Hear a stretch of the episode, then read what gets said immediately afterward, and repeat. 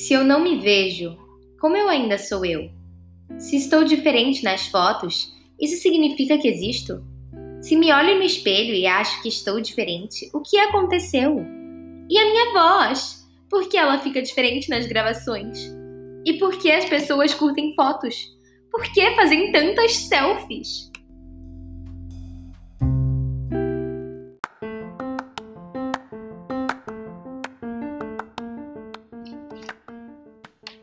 Olá, alunos! Aqui quem fala é a Clara Peralta e Gabriela Leão. No podcast de hoje falaremos sobre o livro Fuga, escrito por Luana Schneiderman, da lista Romances de Agora e de Outrora. Hoje evitaremos spoilers. Risos!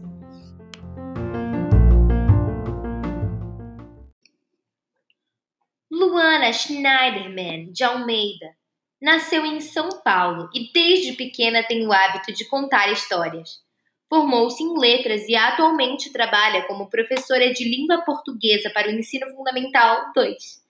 Além da obra Contos de Moçambique, é autora de Minhocas, Fuga e coautora do e-book Orelhas.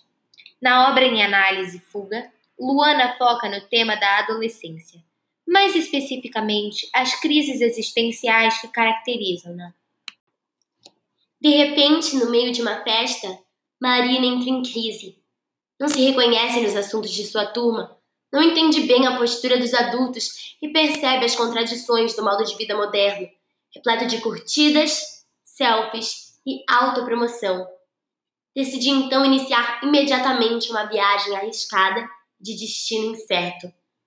Deixa para trás família, amigos de conforto para realizar sua fuga perambulando pela cidade, poderá, quem sabe, descobrir nas coisas, nas pessoas ou dentro de si um novo lugar para viver, mas adequado a alguém de pensamento livre e independente. Clara, se me permite, o que você pensa da protagonista Marina? Marina me conquistou. Através de suas experiências e questionamentos, vemos a verdadeira mensagem do livro Fugir. Por isso estou fugindo para Plutão.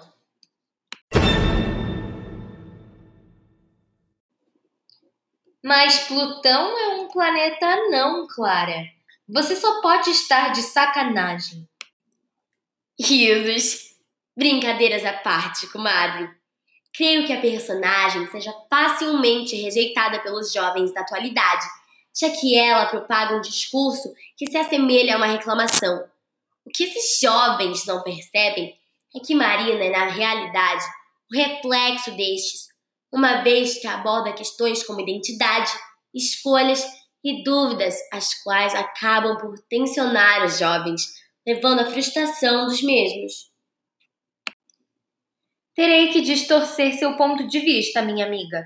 Acredito que Marina seja, sim, uma adolescente perturbada, a qual não sabe lidar com suas emoções e simplesmente resolve filosofar sobre a vida, já que se encontra vazia por dentro, criando questões e invenções mentais as quais na realidade nem existem.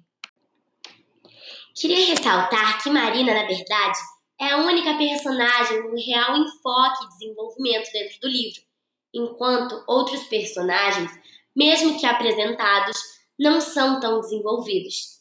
Eu, pessoalmente, sinto falta desse aspecto e esperava uma maior inclusão destes personagens dentro da trama. Desta forma, possibilitando a entrada de diferentes perspectivas sobre as diferentes situações abordadas no livro. Eu tenho que discordar. De fato, eu acho muito impactante o uso de uma personagem apenas. Acredito que seja melhor o aprofundamento total na personagem de Marina e uma visão mais distante do restante dos personagens do que a presença mais superficial de vários deles. Gabriela, então você acredita que o livro deixe que mensagem para seus leitores? O livro é abstrato. Requer muita atenção e cuidado ao ser lido. Nossa, eu concordo. Não acabei. Ai, desculpa. Cala a boca. Ai, menina. continuando. O livro precisa de leitura e releitura, pois é mais reflexivo e requer uma análise mais aprofundada. Fuga não revela todas as respostas, mas potencializa o jovem a correr atrás de suas revelações, caminhos, a sua própria fuga. Complementando, quero relacionar a obra com a nossa atualidade, adolescência, ou melhor, a fase do desenvolvimento humano caracterizada pela passagem à juventude. O livro, tão singelo e verdadeiro, acolhe o adolescente e suas questões, mostrando que a crise é parte da existência.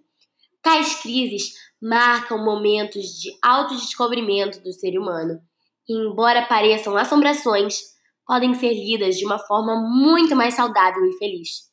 E quantas belas ilustrações o livro possui! Concordo plenamente. Outra observação admirável do trabalho de Luana é a simplicidade coexistindo com uma alta complexidade. O livro de apenas 107 páginas desdobra de modo dinâmico questões que vão além do papel. Tendo em vista todos esses aspectos, vemos que todos nós temos uma fuga interna a ser degustada. Que tal experimentá-la?